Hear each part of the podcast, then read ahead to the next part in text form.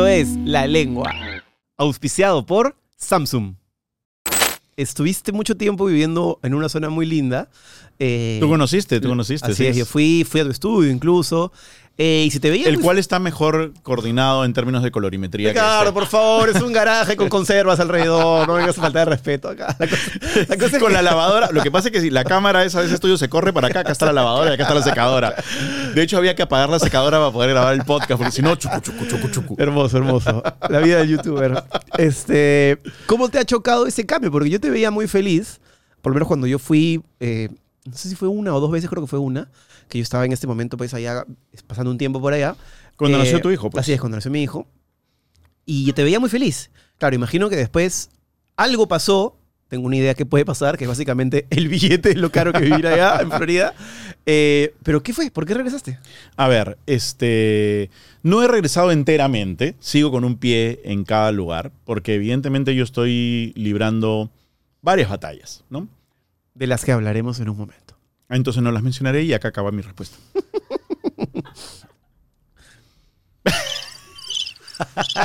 Me more, me more. Te estoy obligando a usar Sí, tu sí, aparato sí, que te has comprado. Que todo eso lo podrían hacer en postproducción. No, No, tendrías jamás. que tener un aparato ahí. Él no sabe usarlo, señora. Él no Señor, sabe por usarlo. favor, tengo que Se lo pone ahí porque quiere parecer que tiene alguna idea. Se ha comprado- Además, se quiso comprar. Lo peor es que se fue a Estados Unidos y se quiso comprar la, la mejo- la- la siguiente versión. Si esta ni la usas, No, ¿para qué te vas a comprar la siguiente? es una basura, no se la compren. Roadcaster Pro 1, la 2 es de plástico, no tiene seguro los cables. El, el auspicio de Roadcaster se acaba de caer. Entonces, este.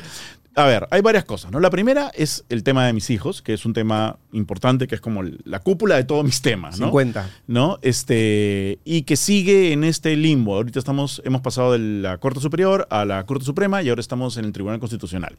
O sea, la máxima instancia de la ley peruana. Ajá, ajá. Sí. Para que fallen si es que tus hijos pueden ser peruanos o no. Ajá.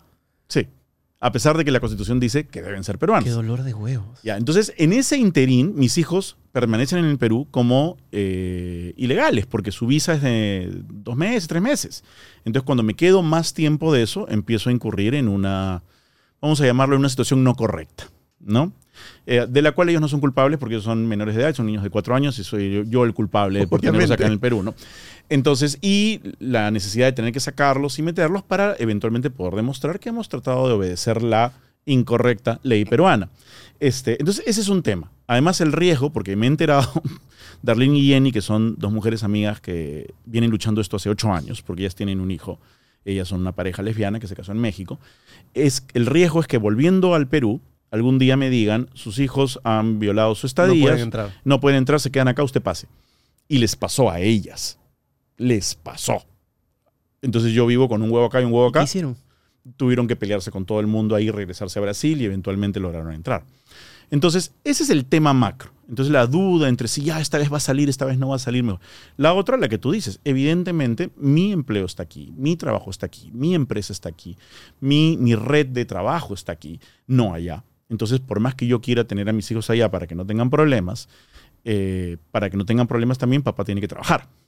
Entonces, también estoy un paso acá, un paso allá, un paso acá y un paso allá. Y la otra, que también es muy importante, es que en el lugar en donde tú vives desarrollas una red de soporte. El hecho de que yo estoy acá y hay gente que puede ver a mis hijos, el hecho de que tengo alguien con quien conversar, el hecho de que tengo ayuda, mi mamá vive acá, este, y allá no, y te quedas solo. Claro, ¿no? ya estabas con tu hermana. Estaba con mi hermana, con la- todo muy bien, además tenemos proyectos juntos, pero estábamos solos. Entonces empiezas a vivir la situación del migrante, dices, qué duro. Y en las condiciones en que yo lo hacía no había ninguna carencia. Así es. Imagínate hacerlo en condiciones de carencia, obligado porque no puedes volver a tu país. Y a mí, o sea, y para mí fue duro. Y aún sigue siendo la duda entre quedarme irme, quedarme irme, quedarme. Sigue siendo duro. Entonces, ahorita estoy acá, estamos chambeando duro, estamos peleando en, el- en la Corte Suprema. ¿Qué pasará a fin de año? ¿De aquí a fin de año? No sé. No sé. Y he aprendido. eh, hoy día vas a dar cuenta que me- este año me he convertido en un conjunto de frases. Entonces, una de las frases que más. Vive el día a día. Mm. Mindfulness. Sí, Ricardo Morán Chopra. sí. No, pero la que más me gusta, la que más me gusta es cruzaremos ese puente cuando, lleguemos a él. Cuando Así lleguemos claro, a él.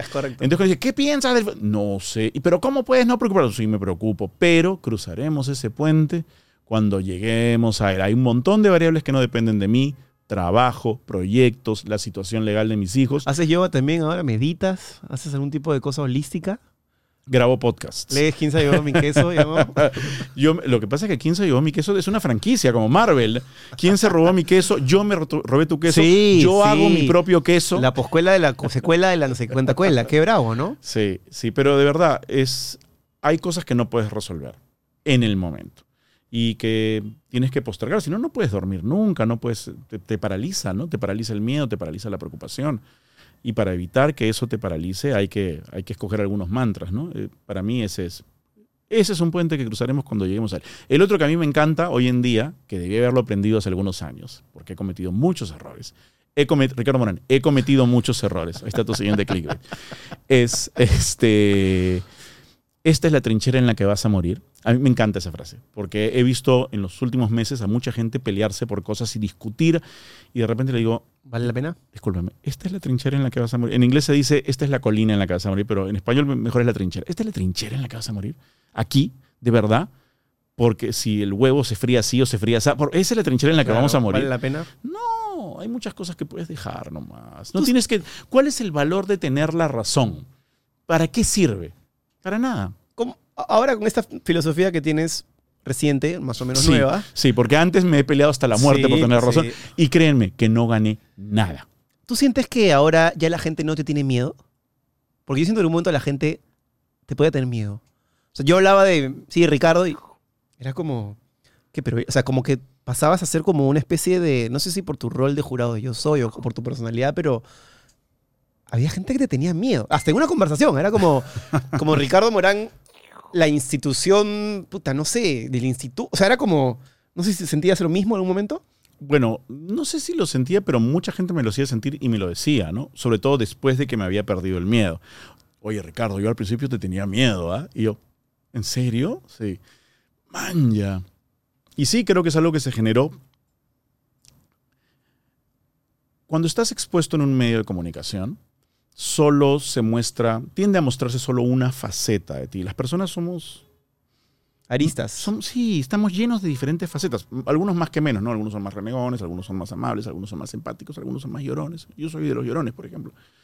Pero eh, el- es más fácil para el público, dentro del público me incluyo yo, en mi visión acerca de gente que no conozco, que conozco solo a través de los medios, de que los he visto una vez o un tiempo y han- me han mostrado solo un lado. Entonces los encajono. Esos son ellos. Así son. Y te formas una opinión muy parcializada, ¿no? Que de repente no A es- veces hasta un prejuicio, ¿no? Correcto. Y luego te sientas a conversar y dices, ah, eso no es como yo pensaba. Y, la- y evidentemente yo tengo, o sea, sí, o sea, cuando me ven ser serio y juzgar y ser duro y ser exigente, sí, hay una parte de mí que es así. Yo he sido director de teatro 20 años y es una de las disciplinas del teatro que tiene mucha más exigencia que, bueno, como tantas otras, imagino ser ingeniero aeroespacial, debe tener un montón de exigencias, cirujano plástico debe tener un montón de exigencias también, no lo sé, pero el teatro es muy exigente y de ahí venía yo. Eso sigue existiendo. Yo también soy papá, también me gusta reírme, también me gusta chonguear, también, también puedo estar vulnerable, también tengo la autoestima baja, también todo. Y si pones la, la sensación que, que tienes tú de la percepción del público, del gran público, de la masa, con la autopercepción que tienes tú de ti mismo, ¿están, están empatadas No, o están reñidas? No, no, no. Y, es, y además no es como dos bandos, hay como una marea, porque también hay un grupo grande de gente que básicamente me conoce a raíz del hecho de ser papá soltero y de, y de luchar por la paternidad. Por, por la, entonces, esa es la imagen que ellos tienen de mí, ¿no? Y no tienen la otra. Ahí tocaste fibras de una sociedad muy conservadora que, que tal vez no está dispuesta a escuchar ciertas cosas y tal vez algunas que los puedan sentir, a pesar de que no les pase a ellos, a sentir que los hieren, ¿no? Sí, es, es.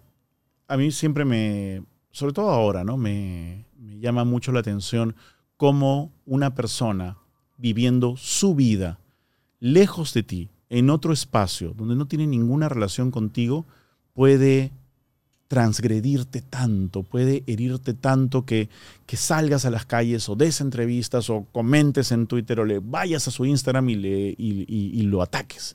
¿No? O le digas cosas horribles y me provoca preguntar, disculpe, yo le debo algo, trabajo con usted, es mi vecino, ¿qué, qué, por qué una persona, y, tiene también mucho que ver con esto, en general con todas las minorías y los derechos de las minorías, que levantan tanta polvareda cuando este, tratan de reivindicar su forma de vida, que básicamente no molesta a nadie.